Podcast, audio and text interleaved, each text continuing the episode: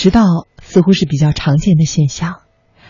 突然想做一个小调查，不知道你最近有没有迟到呢？你能想起的最近的一次你的迟到，或者是别人和你约定之后的别人的迟到，是在什么时候？有没有哪一次迟到让你记了很久呢？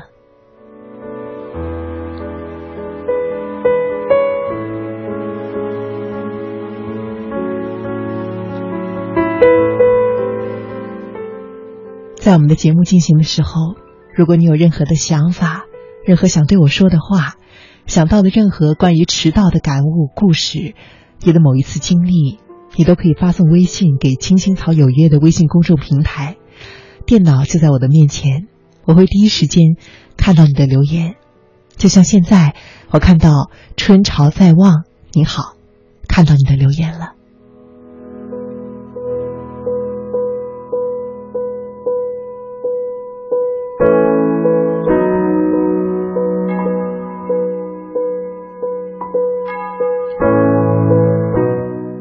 春潮在望，他说：“记得第一次听到《青青草有约》这个节目，是在四月十七号，那一天呢是星期天。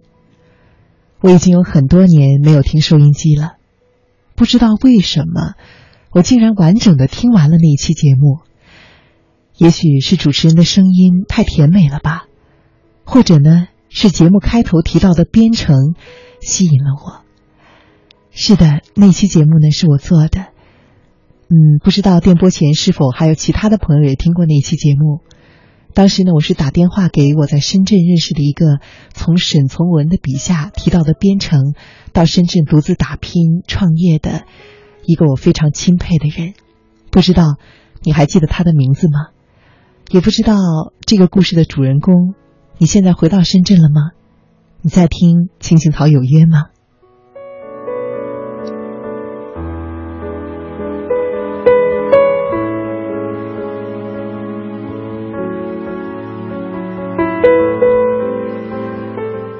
春潮在望，他说：“我在观看央视的《远方的家》这个节目的时候，第一次的知道了编程，知道了沈从文。以前在看《远方的家》的时候，我感到一饱眼福，而那一天，我觉得自己很有耳福，我很幸福。谢谢你们。”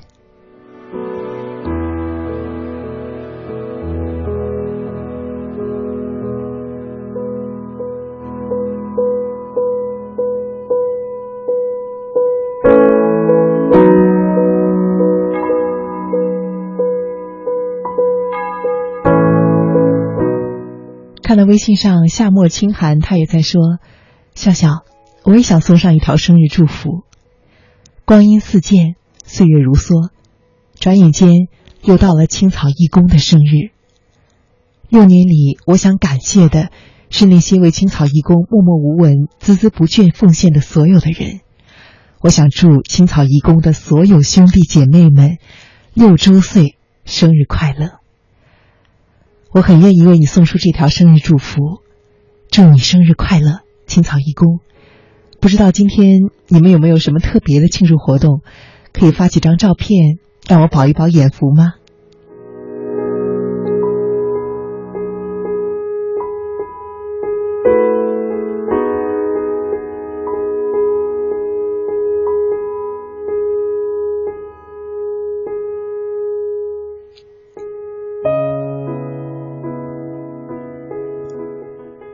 看到微信上一位叫做 C H W 的朋友啊，你的头像呢是夕阳西下的一个画面。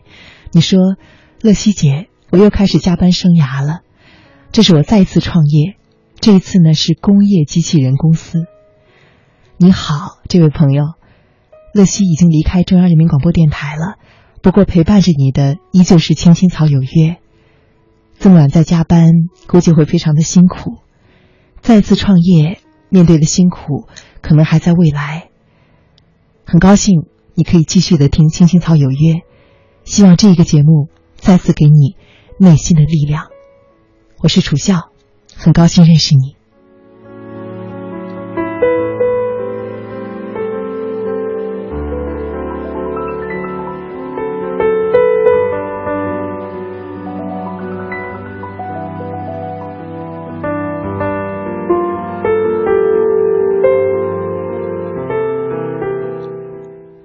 看到你说我从不迟到，手机和手表都是调快十分钟的，但是呢，我允许别人迟到。哎，我觉得这是一个很有意思的现象，不知道电波前的其他朋友是否会有类似的感受呢？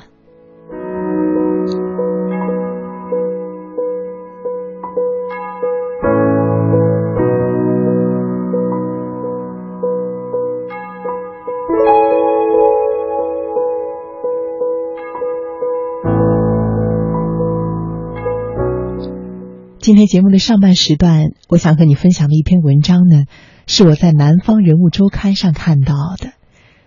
这篇文章的题目非常的有意思，一开始就吸引了我。它的题目呢是“鬼使神差的迟到”。看了之后，我大体的明白了我经常会迟到的原因，所以也很希望在这里和你分享这篇文章。那在听文章的时候，如果你有任何的想法，赵丽非常欢迎你写消息给我，你直接发送微信给“青青草有约”的微信公众平台就可以了，我会第一时间看到你的留言。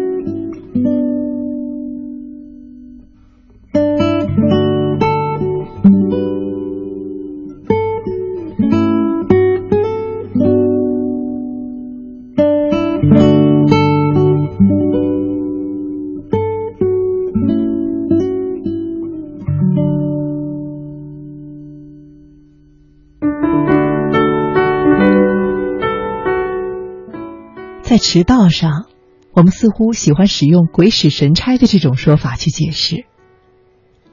记得有一个研究生来到我的咨询室，要我教他怎样可以不迟到。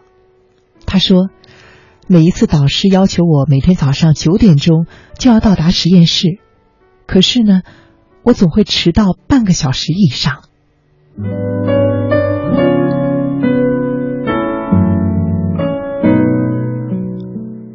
他说：“我觉得这个问题很奇怪，我也不知道他为什么会成为问题。因为避免迟到这种事情，连小学生都能做到，难道还需要特别的办法吗？一个声音足够响的闹钟，应该就可以完全帮忙了。或者，如果说偶然的迟到还有可能是意外，那么这样长期的坚持不懈的迟到。”对一个具有正常行为能力的成年人来说，我真的不知道为什么会这样的鬼使神差。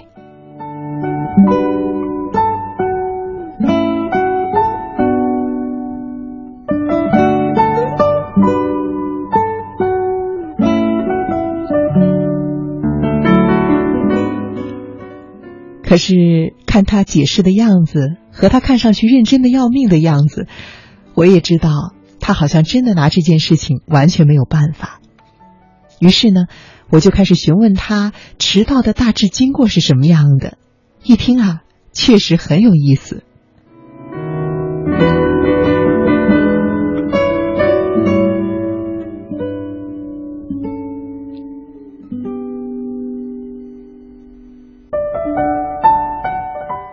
他说，每天呢都定了七点钟的闹铃。但是常常躺到七点半之后才下床，洗漱完毕之后呢，又躺回床上玩手机，因为现在出门啊实在有点早。一开始还注意着时间，玩着玩着，鬼使神差的就到了八点半，一个几乎赶不上吃早饭的时间了。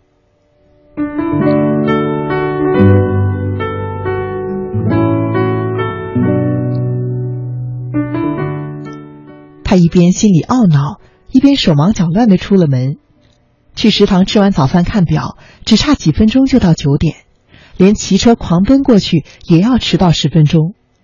结果呢，他泄了气，在那一路上反倒更加的群寻不前，于是就迟到了半个小时以上。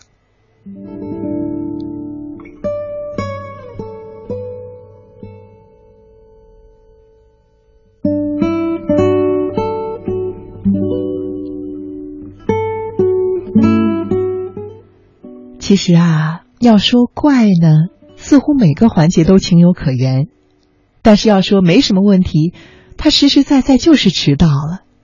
这迟到还当真是一步扣一步，严丝合缝。他真的拿他一点办法都没有吗？我情不自禁的在想，如果不是去实验室，而是赶飞机、赶火车，迟一分钟就错过了，那他会怎么样呢？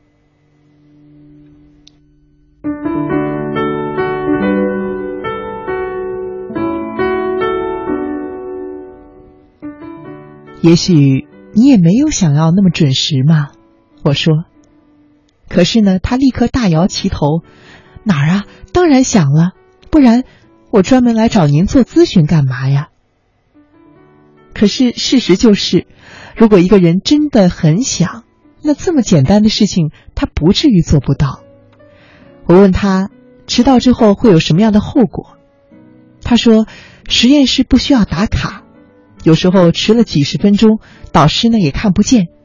就算被发现了，顶多也就是皱皱眉：“怎么来这么晚了？”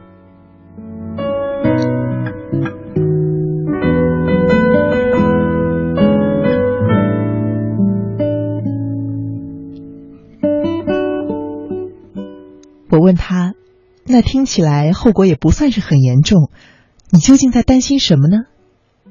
他说。总归还是不太好吧，久而久之会给导师留下印象，就是我吊儿郎当的，会觉得我不如别的同门。只不过我能怎么办呢？我总不能够辩解说，又不是我自己想迟到的。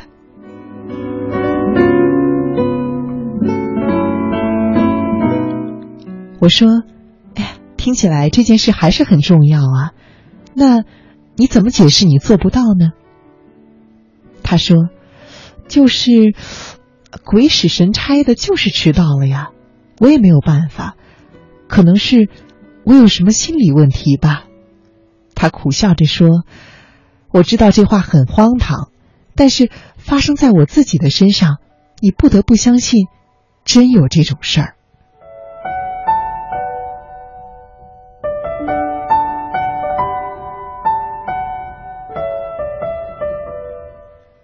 我注意到他又一次的使用了“鬼使神差”的说法，在一桩明明由自己全盘掌握的行动上，坚定不移的认为存在某一个超过他个体意志的力量，这样呢，就让他看起来像是一个受害者。但是，就我所知，诊断书上没有那样的心理问题。但是，心理问题本身是一团可以被捏成各种形状的橡皮泥，发挥各色各样的功能。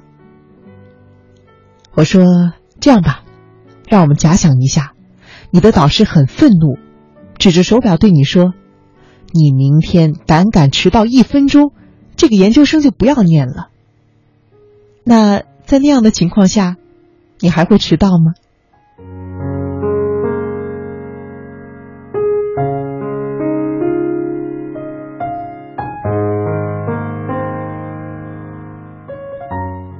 他迟疑了一下，说：“那应该不至于吧？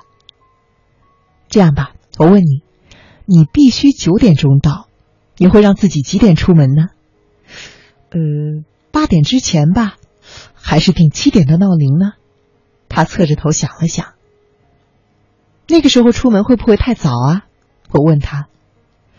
呃，早一点比较保险。实验室没开门，我就在门口等着。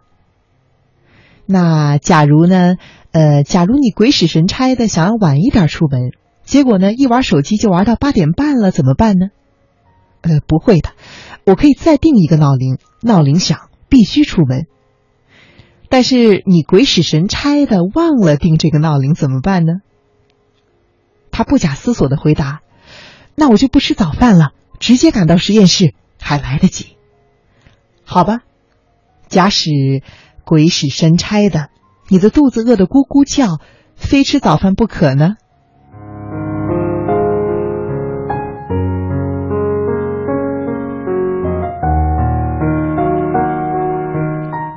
他笑了，终于明白了我一直追问下去的意思。哎呀，都那个时候了，还吃什么早饭呢？要是非吃不可，呃，我就随便的买一点包子豆浆，一边骑车一边吃呗。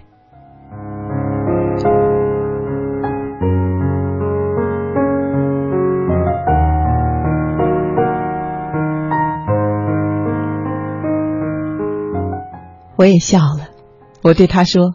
你看，好像你的导师，或者我们可以假设为他是你的老板。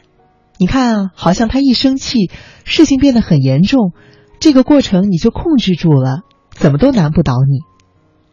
我故意的叹了一口气，哎，那么你怎么解释你现在就没有能力控制你的迟到呢？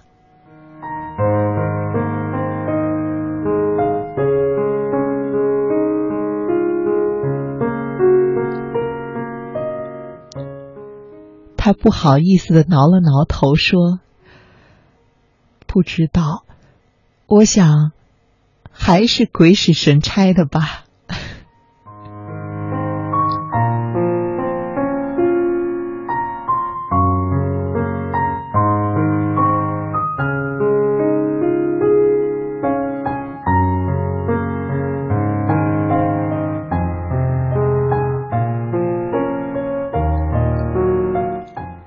当时我看完了这篇文章呢，真的是忍俊不禁，想起了很多个我自己迟到的情况，好像真的是这样的。我会把闹钟定得很早，但是我总是愿意拖延到最后一刻才出门。这样想一想，好像理由真的是鬼使神差的。看了看时间，我觉得这会儿出门太早了，过早的到有什么用处呢？再来浪费时间，于是我就给自己找一点别的事情做做。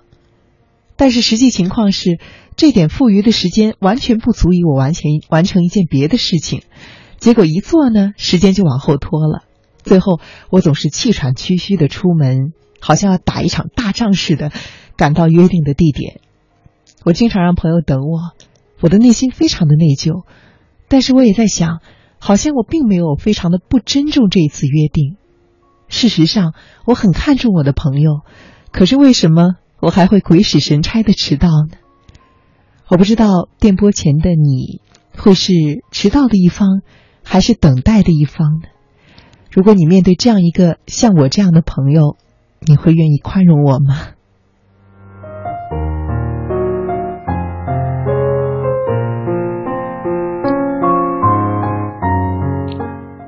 看到微信上寒江钓草，他说：“主持人你好。”今天晚上我是第一次听《青青草有约》，你好，寒江钓草，欢迎你成为《青青草有约》的新朋友。那从明天开始，你就会成为《青青草有约》的老朋友了。期待继续和你约定在每天晚上的十点钟。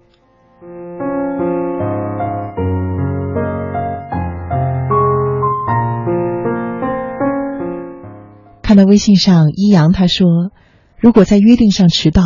只要不是朋友在主观上故意迟到，多长时间我都可以等。可是我呢，是一个约定了时间就不会迟到的人。不过，我可以原谅朋友的迟到，因为朋友之间也需要谅解呀。那不知道对于像我或者像刚刚读的这篇文章中这位朋友这样鬼使神差的迟到，你会认为他是一种主观上的故意迟到吗？实际上，迟到与否和很多因素都有关系。那在今天节目的下半时段呢，我会继续为你分享几篇很有意思的文章。而接下来，我想放一首歌，这首歌的名字呢叫做《等》，是陈百强唱的，放在这里觉得非常的恰切。那就请等你下半时段回来，继续分享这些有趣的故事。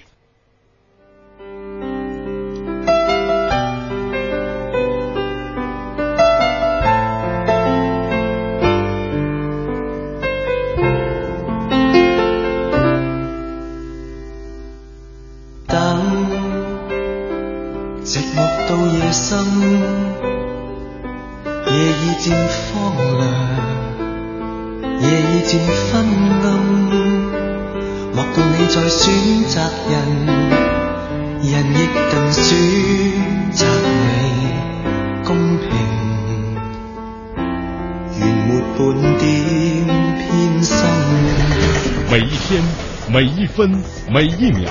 用独特的视角梳理天下新闻，用质朴的语言品味文化岭南，用动听的音符奏响华美乐章。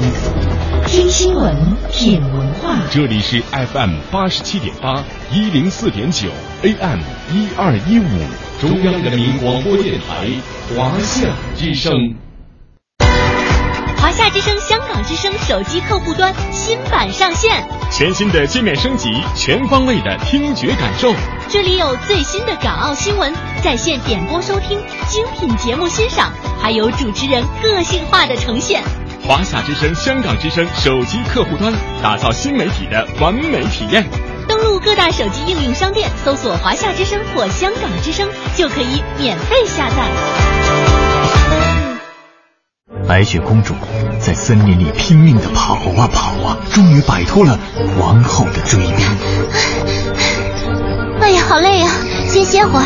来人呐，来人呐！啊，小白兔，你怎么了？白雪公主，快帮我救救小熊啊！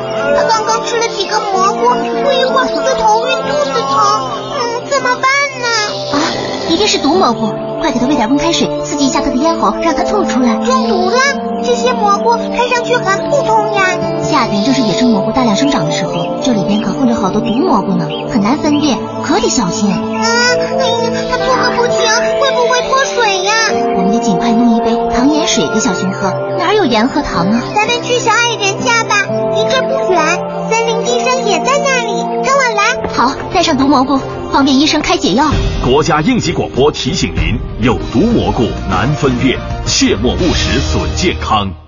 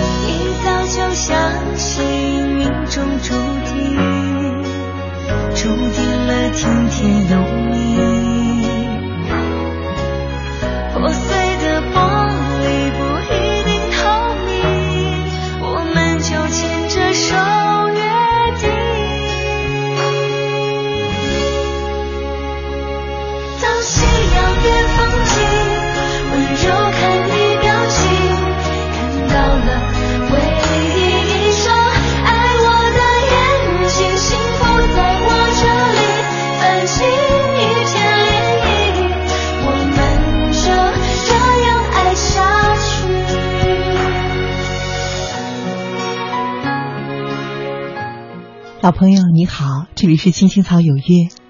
今天呢是二零一六年的六月十六号，时间是晚上十点三十三分四十秒。我是楚笑，此刻和每天晚上一样，我在中央人民广播电台五层的直播间，在北京的深夜中和远方的你在一起。说好一起看蒲公英，就算我们有天。页上永远播不完的电影。一早就相信命中注定。今天呢，在节目开始的时候，我在留言中看到，也知道了，今天是深圳青草义工六周年的生日，六岁快乐。对一个团体来说，六岁已经是很年长的了。我希望。以后还有很多个这样的生日，也希望不知道什么时候有一天可以和你们一起庆祝呢。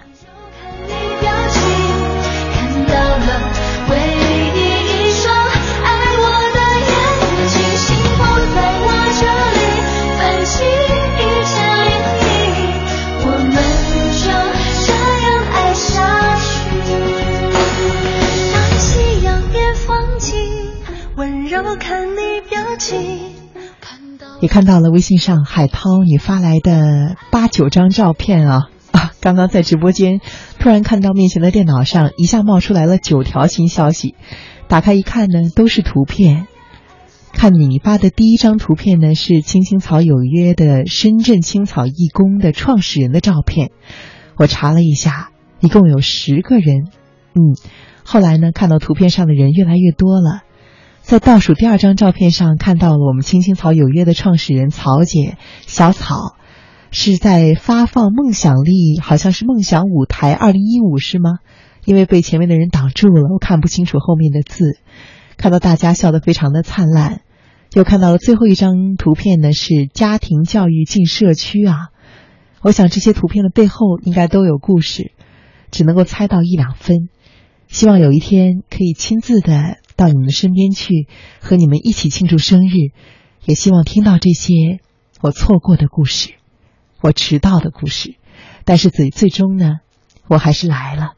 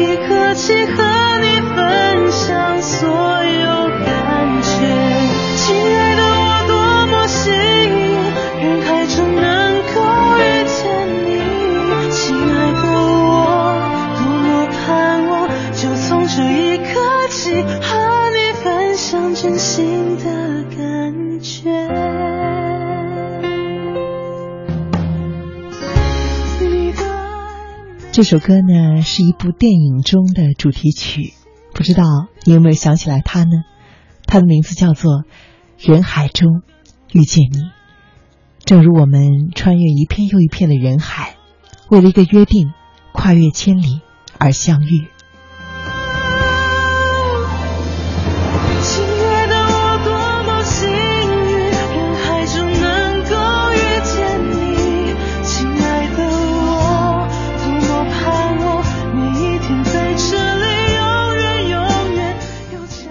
今天呢，在九点二十四分的时候，美元他留言说：“每一次约定，我都会提前做好赴约前的准备。要是坐车，我会一站一站的算好时间。不但是因为我不习惯迟到，还是因为我习惯了等待。我知道等待的人心里的无限期待和焦急。我不愿意让在乎的人独自的焦急等候。”我依旧记得去年的那一次赴约，意料之外的塞车让我感到万分的焦急，因为我知道你正在焦急的为我等候。那一次，也是我的约定中少有的迟到记录。你的心献给了我，只要你在我，就有更多理想，与你同在，就好像有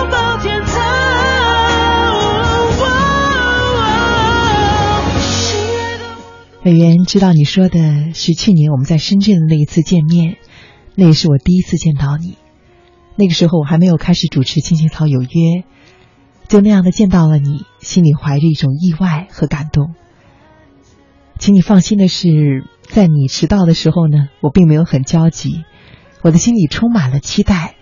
也正是因为这样的一份感情，让我愿意的为你等待。今天你做出了一个重要的决定，我想在这里深深的祝福你，并且坚定的支持你。家的感觉。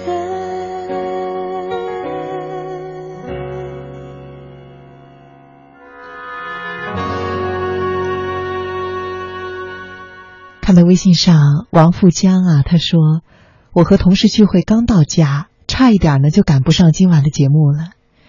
对于约定的事情，我一般都不会迟到，就好像听青青草有约。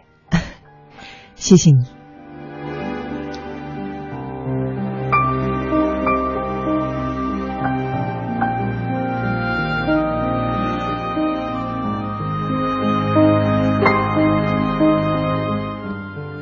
微信上的孤帆飘鸥，他又说：“如果不是故意的迟到，我愿意等，因为和我相约的，我想必定是我觉得重视的朋友和亲人。那么等待又会怎样呢？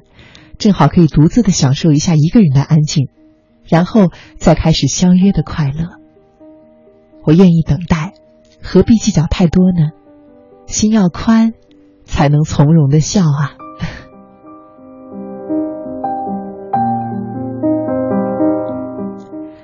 好感谢你的宽容啊，同时也让我的心里充满了内疚。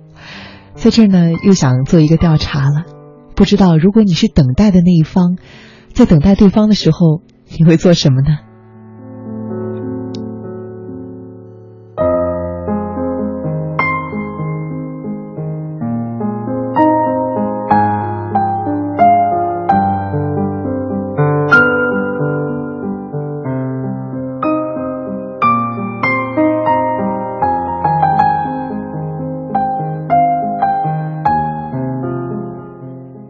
信上呢，寒江钓草啊，他又发来一条信息，他说：“你好，我每天早上都要迟到，可怎么办呢？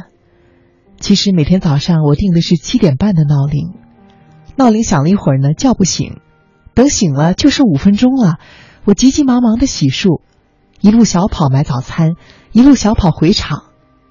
我每一次都让我的另外一个同事在那儿等我开厂房的门，他总是说。”我害得，连他也迟到。我总是看到他一脸的生气和无奈的样子。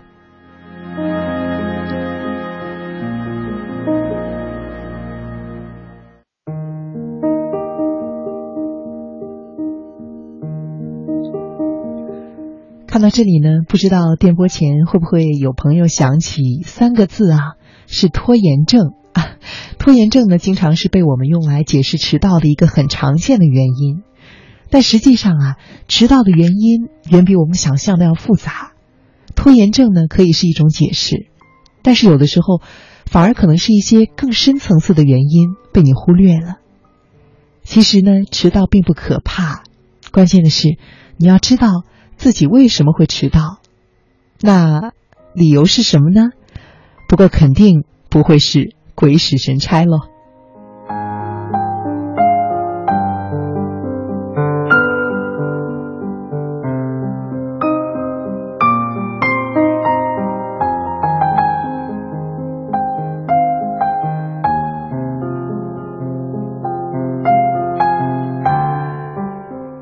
接下来呢，我想分享的这篇文章对于我来说很有启示，我也希望能够把它分享给你。如果你是深受困扰、深受迟到困扰的朋友，或者你对别人的迟到经常非常的恼火，或许当你听了他之后呢，你就会更好的理解，这些人并不是不重视你，其实有的时候这件事情呢也不受他们的控制。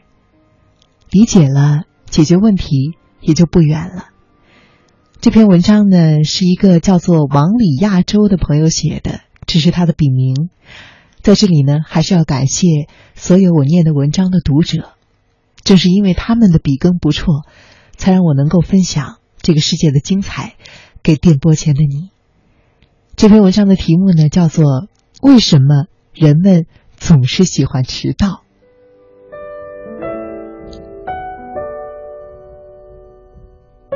如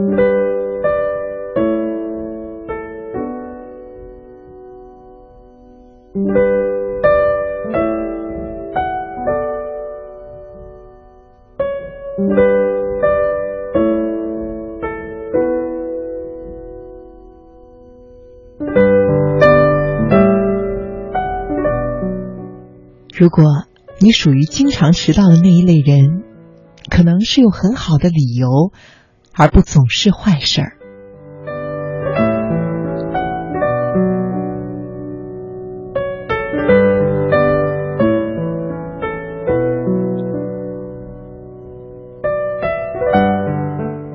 有这样一大群人，无论是去公司开会、参加健身课、跟朋友吃饭，还是跟另一半约会，他们出现的时候，往往伴着这么一句话：“哎，不好意思啊，我迟到了。”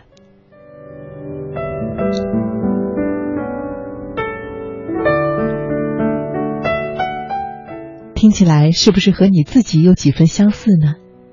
其实有很多重要的科研成果曾经探究过我们中的某些人喜欢迟到的原因。我们发现，让一个人不由自主的迟到的原因是多方面的。但是对于那些习惯性迟到的人而说，他们的行为又仿佛有着某种相同的特征。这种特征可能就是人们常常迟到的共同原因，但是它却被一而再、再而三的忽视了。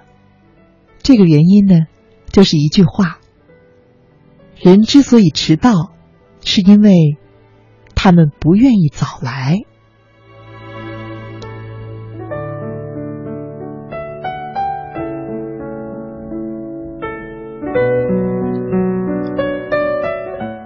怎么样？听到这句话的时候，你有恍然大悟的感觉吗？实际上，对于那些和不守时的习惯做斗争的人来说，这个最基本的动机，总是有意或者无意的制约着他们的行为。我们中的大多数人都明白，那些一向守时的人之所以守时，是因为他们不喜欢迟到。我就是这种人。实际上，我对于迟到有一种近乎偏执的厌恶。我到达目的地的时间会早得离谱，甚至让其他人无地自容。有的时候，我为了不让别人发现我到的那么早，还得偷偷摸摸的把车子停在不起眼的角落里，等上一会儿。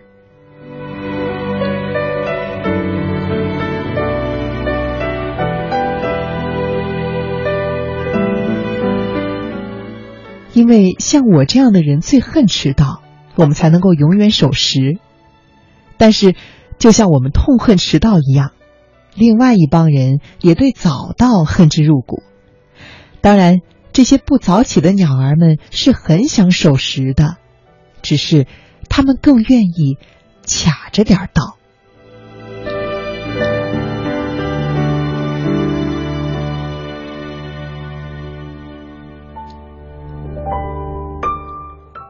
那些被用烂了的或者胡乱编出的理由，不一定能够解释他们的坏习惯。有的时候，就算他们试着好好的规划时间，试着为别人着想，甚至于上了很早的闹钟，他们依然十有八九会迟到。就连他们每一次迟到的时间，都常常是一样的：五分钟、十分钟。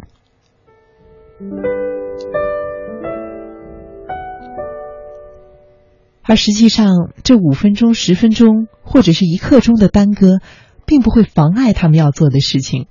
但是足以让他们周围的人感到糟心。他们竭力的想要突破这个快圈，无奈不想迟到和不想早到的这两种心理水火不容，是他们问题的根源。想要调和两者，更可谓是难上加难了。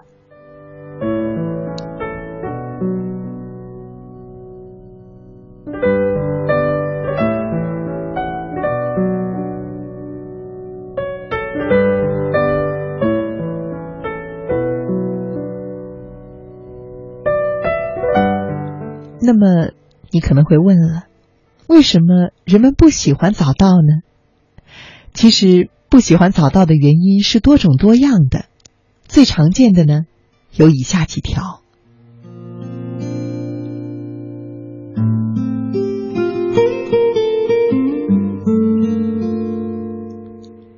首先呢，就是早到这件事儿啊，吃力不讨好。因为它带来的后果就是你得多无所事事一会儿，可是你等待的时间又完全不够你做点别的事情，因为你刚一开始干，时间就到了。所以他们不喜欢早到带来的那一种别扭的感觉，对于等待感到既尴尬又不自在。他们甚至会觉得别人在观察他们，对他们指指点点，不管是不是有人真的这样做。早到一两分钟会让你感觉到自信满满，可是到的太早，你就会觉得别人看你是个傻帽。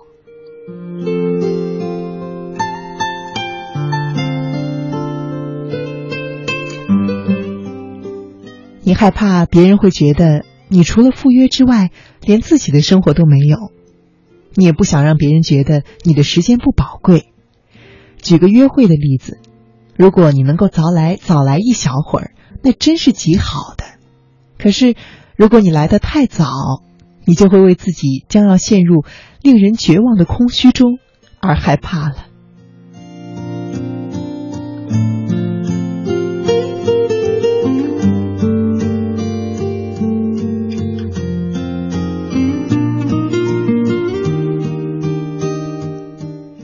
早到，这是以牺牲一些机会为代价的。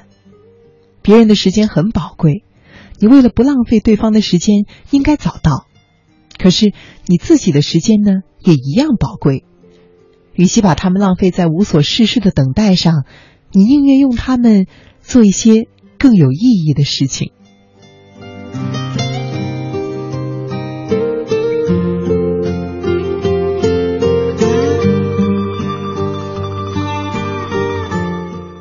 这就是为什么很多人将早到看成是一种美德，但是也有很多人不这么想。他们并不是缺乏上进心，或者是不尊重别人的感受，只是对他们来说，早到毫无价值可言，是纯粹的浪费时间。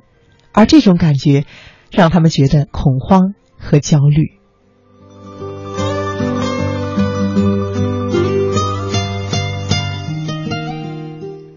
怎么样？不知道说中了你的情况吗？反正对于我来说是十分适用的。今日美国上呢曾经登过一篇文章，探讨公司总裁们为迟到付出的代价。文中有一个例子这样假设说：如果桑福德维尔他是当时的美国花旗集团的总裁，如果他去和他四位薪水最高的副手们开会的时候迟到了十五分钟。那么公司呢就会损失四千二百五十美元，这是四位员工被耽误的时间的价值。当然了，这是两千零二年的状况。现在如果迟到十五分钟，又该值多少钱呢？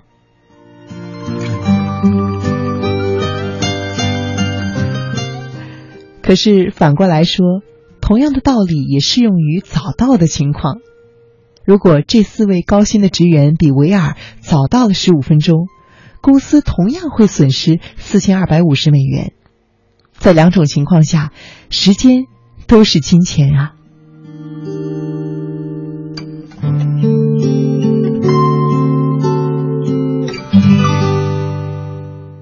所以，要想每次都能够按时到达，无疑是天方夜谭。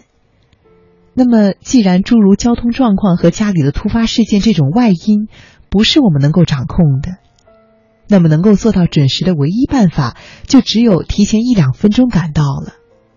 可是这样，我们又不得不回到关于动机的问题上来：怎么样才能够让那些反对早起的人咬紧牙关，提前一两分钟，顶着早到的风险准时到达呢？如果有一个人一次早到了，他可能就会这样告诉自己：“哎呀，真是浪费时间，下一次我还是晚点动身吧。”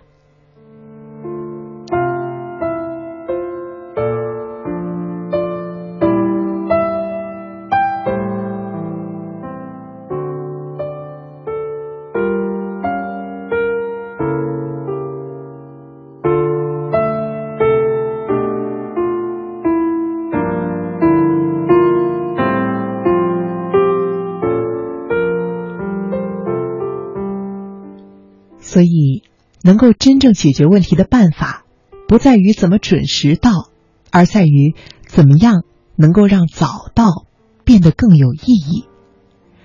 比如说刚刚提到的那一篇《今日美国》的文章中就说过，戴尔电视戴尔电脑公司的总裁迈克尔·戴尔呢，每一次开会不仅会早到一两分钟，而且还非常的善于利用这一点时间。他其实每一次开会都会早到一小会儿，这样呢就能够了解到人们的整体情绪，同时也能够在讨论严肃的话题之前和大家进行一些更加轻松的交谈。所以，让早到的时间变得有意义，会让你觉得自己的时间，无论是为了自己的利益还是他人的利益，都会被好好的利用了。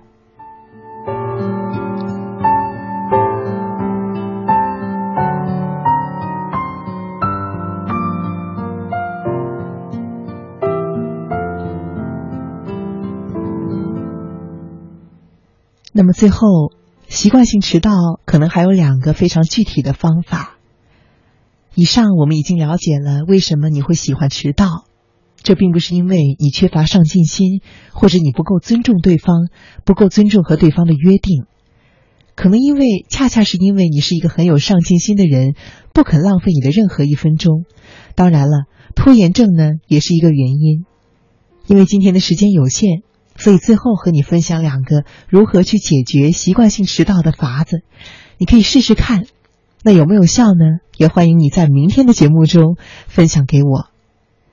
这两个法子呢，就是第一是把你的任务拆分成具体的步骤，拆分成任务呢，拆分这个任务的步骤可以帮助人们更加准确的估计完成一项任务所需的时间。也就是说，当你把每一个步骤需要耗的时间已经估计好了之后，就可以帮助你对于整体任务所需的时间做出准确的估计。这样你就不会错误的估计，比如说我玩手机需要多长时间啊？我做好一件事情需要多长时间？我赶到单位又需要多长时间呢？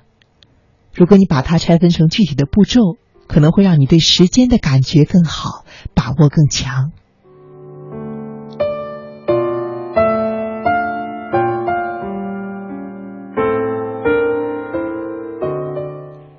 第二个方法呢，是你尝试以旁观者的角度去思考你所要完成的任务。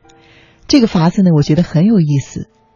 一篇研究中发现啊，当你以旁观者的角度去思考和想象一个人完成任务的画面时，你更倾向于做出更切合实际的对于时间的预测。比如说，这样想一下啊，如果我是一个旁观者来反思我自己。我告诉我自己说：“楚笑，十点钟要去青青草有约了。那你无论如何九点钟一定要到台里了。那因此呢，七点多你大概就要准备出门，而不能够磨磨蹭蹭的拖到八点多再出发。这样一想，我好像确实的理性了很多。所以这个法子对于我来说是很有效的。不对青青草有约迟到呢，这件事情对于我来说当然也是很重要的。”所以，希望这些法子能够像帮到我一样，帮助到你。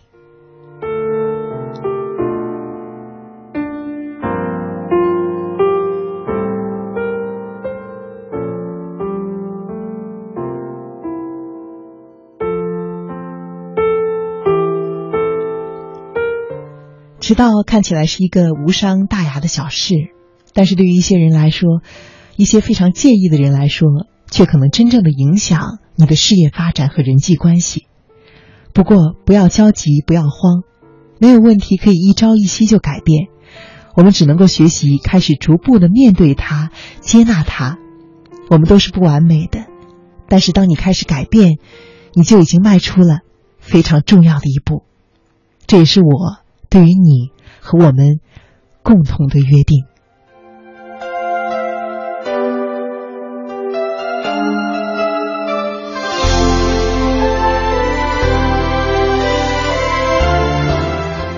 我是楚笑，我在北京，祝你晚安，明天见。